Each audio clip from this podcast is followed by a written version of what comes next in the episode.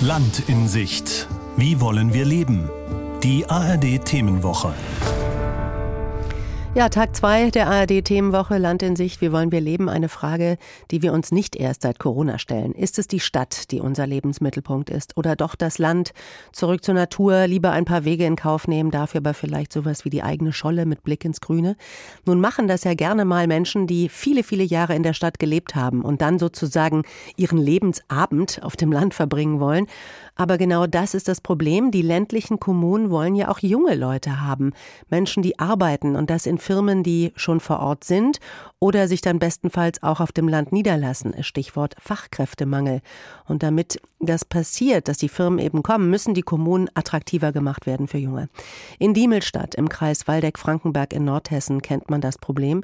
Hier gibt es circa 5200 Einwohner und rund 2000 Arbeitsplätze. Und als die Kommune immer weiter schrumpfte, hat Bürgermeister Elmar Schröder die Werbetrommel gerührt und Diemelstadt zur familienfreundlichen Kommune erklärt.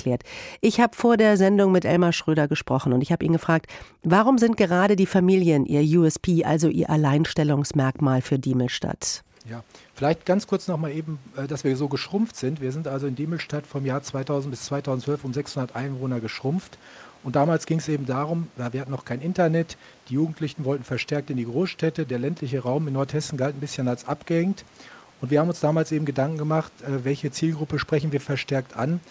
Und äh, da haben wir uns praktisch für die jungen Familien entschieden, weil die jungen Leute an sich ja zunächst erstmal noch Schule oder eine Ausbildung machen und ihren Lebensmittelpunkt auch noch suchen müssen und deshalb auch noch vielleicht gar nicht festgelegt sind, während die alten Menschen sich entschieden haben, die sind da. Und wenn sie in dem Moment vielleicht die Jungen verlieren und die Alten, die da sind, auch nicht mehr weggehen, dann kann es äh, für die Alten frustrierend sein, wenn alle jungen Leute weggehen und sich in der Stadt ansiedeln. Ja, ja, ja. Wir haben ja praktisch die Bildungsabwanderung als eines der großen Probleme und wir haben im ländlichen Raum eben die Bildungsabwanderung als zweites großes Problem gehabt. Und wenn Sie dann hinterher mehr Rollatoren als Kinderwagen auf der Straße sehen, ist das tatsächlich ein Problem.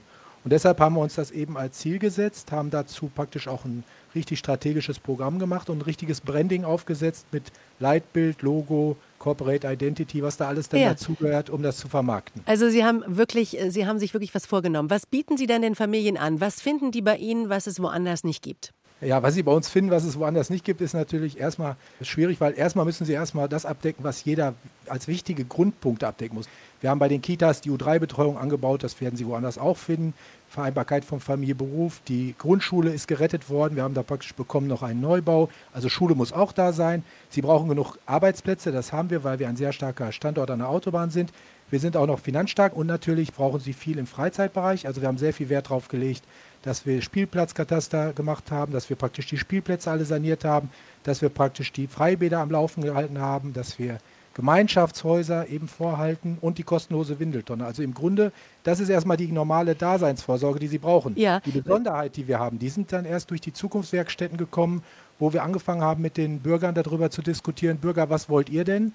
Und tatsächlich nicht von der Verwaltung aus gedacht haben, sondern tatsächlich in die Orte reingegangen sind und mit den Zukunftswerkstätten die Bürger angesprochen haben. Herr Schröder, Sie haben jetzt so als erstes haben Sie auf jeden Fall, was so Kinder angeht und Angebote für junge Familien mit kleinen Kindern, von der Windeltonne bis zum Bolzplatz alles erwähnt. Aber was ist dann, wenn aus Kindern junge Erwachsene werden? Das ist ja, ich bin auch auf dem Land groß geworden ja. und als ich 17 war, wollte ich nur noch ein Mofa und weg. Ich wollte nicht mehr auf dem Land leben. Wie halten Sie die jungen Erwachsenen? Ja, also das, Sie werden es nicht glauben, das Allerwichtigste für die jungen Erwachsenen ist tatsächlich der Internetanschluss, also das Breitband. Und da haben wir sehr, sehr lange gebraucht.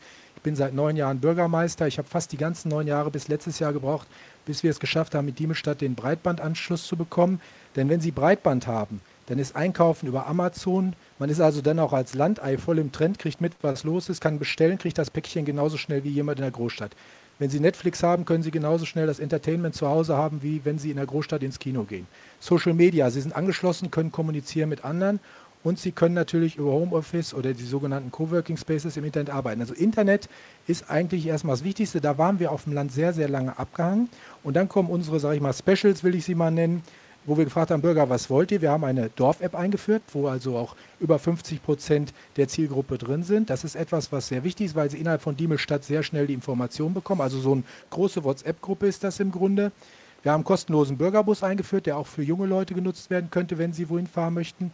Dann natürlich Radwegethema. Wir haben ein Radwegekonzept aufgestellt. Abenteuerspielplatz ist gebaut worden. Und natürlich Jugendräume und Mädchenbus, um einfach die Freizeitaktivitäten da besser zu machen. Also Sie, Sie müssen ein Paket dazu packen, aber Internet ist sicherlich ein Hauptgrund für die Jugendlichen, ja, überhaupt vor Ort zu bleiben. Gar keine Frage. Aber zwischen dem Internet surfen und arbeiten gehen ist ja noch was ganz Wichtiges, wenn man 17, 18 ist, die Ausbildung. Was kann man denn in Diemelstadt machen, dass man auch dort bleibt?